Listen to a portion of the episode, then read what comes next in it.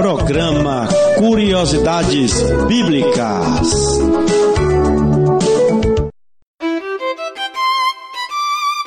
Matrimônio é sacramento indissolúvel? Este é o tema deste programa Curiosidades Bíblicas que estamos iniciando. Porque a Igreja Católica proclama o matrimônio como sacramento indissolúvel. Vamos mostrar na Bíblia a resposta para isso. A Bíblia não deixa nenhuma dúvida a respeito da indissolubilidade do matrimônio, como consta em Mateus, capítulo 19, dos versículos de 3 a 9. Nesta disputa com os fariseus, acostumados a repudiar facilmente as suas mulheres, Jesus responde a eles: Não leste que o Criador, desde o princípio, os fez homem e mulher, e disse: Por isso, deixa o homem pai e mãe, e une-se com sua mulher, e os dois formam uma só carne? Não separe, pois, o homem o que Deus uniu. E eles retrucam a Jesus: então, por que Moisés mandou dar-lhes líbero de repúdio e despedi-la? E Jesus responde aos fariseus: Por causa da dureza do vosso coração. Moisés permitiu-vos repudiar as vossas mulheres, mas no princípio não era assim. E agora, Jesus, com a autoridade do divino legislador, restabelece a ordem primitiva, declarando: Ora, eu vos digo, todo aquele que despedir a própria mulher e casar-se com outra comete adultério, e quem casar-se com uma repudiada comete adultério.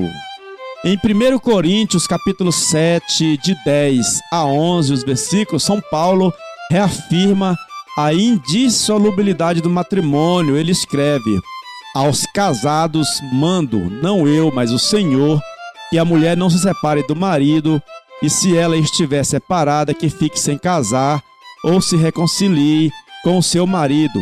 Igualmente, o marido não repudia sua mulher. Portanto, segundo as expressas declarações da Bíblia, não há mais lugar para o divórcio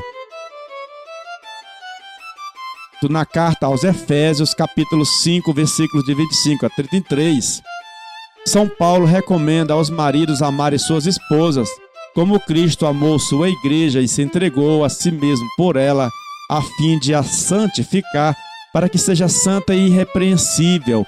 E Paulo acrescenta: esse mistério é grande, quero dizer, com referência a Cristo e à igreja.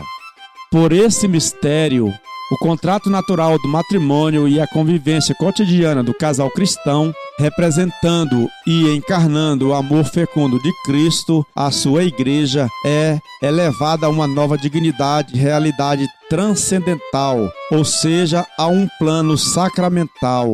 É verdade que nos primeiros séculos, nos tempos da perseguição, o sacramento do matrimônio não tinha ainda fórmulas prescritas, era contraído num ambiente familiar, mas a Igreja Católica nunca o entregou às autoridades civis, ao Estado, como casamento do cartório, como fazem muitas igrejas por aí, e depois prescreveu em pormenores as exigências para sua celebração na igreja.